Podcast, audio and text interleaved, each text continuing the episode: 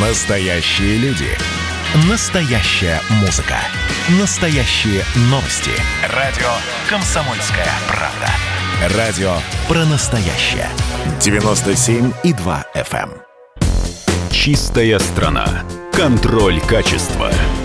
Добрый день, дорогие радиослушатели! В эфире программа «Чистая страна» и я ее ведущий Александр Чекшин. Сегодня у нас в гостях Борис Александрович Ревич, российский ученый, Нобелевский лауреат, руководитель лаборатории прогнозирования качества окружающей среды и здоровья населения Института народохозяйственного прогнозирования Российской Академии Наук. Я всю жизнь занимался воздухом. Мгм. Первая моя работа, я в Москве в городской санэпидстанции заведовал лабораторией гигиены атмосферного воздуха. Моя кандидатская диссертация полностью посвящена атмосферному воздуху и частично докторскую. Мгм. Понимаете, в, и в Советском Союзе, и в России были, была э, достаточно сильная научная школа. Поверьте мне, она была сильная. Я был свидетелем э, этому на международных конференциях. Как можно было спуститься до такого вообще полного непонимания? Хотя бы одного бы специалиста пригласили. Немножко сейчас спасает ситуация, чуть-чуть. Э, то, что привлекли Роспотребнадзор. И Абрамченко об этом говорит. Мгм. Где-то, где-то, конечно, есть какое-то снижение. Но вот эм, я опираюсь на те открытые публикации, потому что я в этом проекте не участвую. Я только его критикую. Мгм. Я понимаю, что мне могут сказать, что это э, хорошая позиция э, критиковать, но извините, я же не говорю, чтобы они меня приглашали. Мне это совершенно не нужно. Я занимаюсь академической наукой. Но есть достойные люди, которые всю жизнь посвятили э, этому делу. Э, Профессор Пеникин, который более, которому сейчас уже, если не ошибаюсь, по-моему, 90, он 50 лет руководил лабораторией гигиены атмосферного воздуха.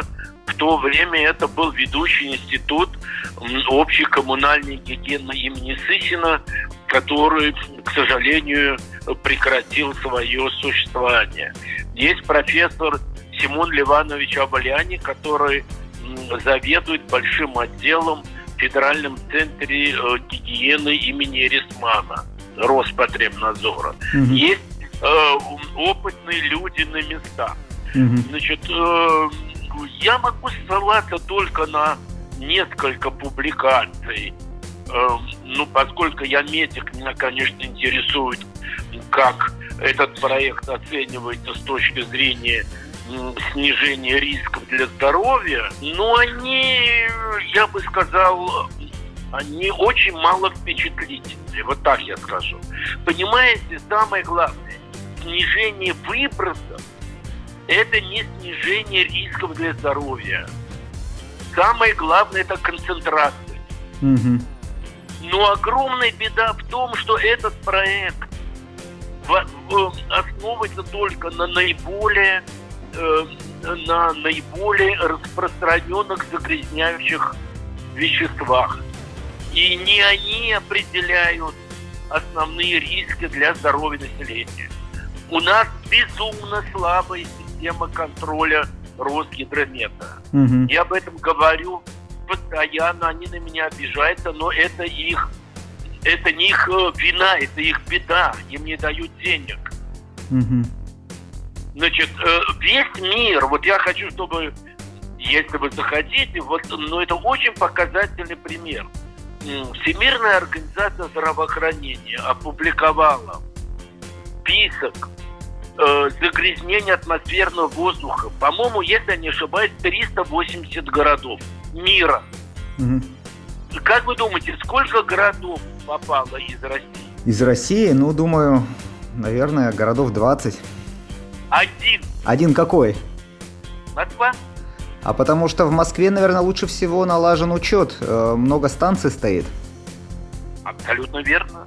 Потому что кроме Москвы основное вещество, по которому сегодня в мире определяется качество атмосферного воздуха, это так называемые мелкодисперсные частицы, ПМ. Понимаете, у меня был большой проект Всемирного банка. Он был посвящен... Это были те э, времена, когда существовала госкомэкология. Понимаете, вот разрушили госкомэкологию. У него было много э, проблем. Но это был, можете мне верить или не верить, это был все-таки коллектив специалистов. И я понимаю, что, наверное, Владимир Иванович Данилов Данильян не идеальный управленец высшего уровня, но он всегда слушал науку, будучи все-таки человеком науки тоже. Угу. Понимаете? И там были грамотные люди. Они понимали, что в стране происходит. И там формировалась экологическая политика грамотная. Сегодня экологическая политика вообще отсутствует. Почему два ведомства подписали в свое время э, совместное постановление о развитии э, значит, системы рисков в Российской Федерации.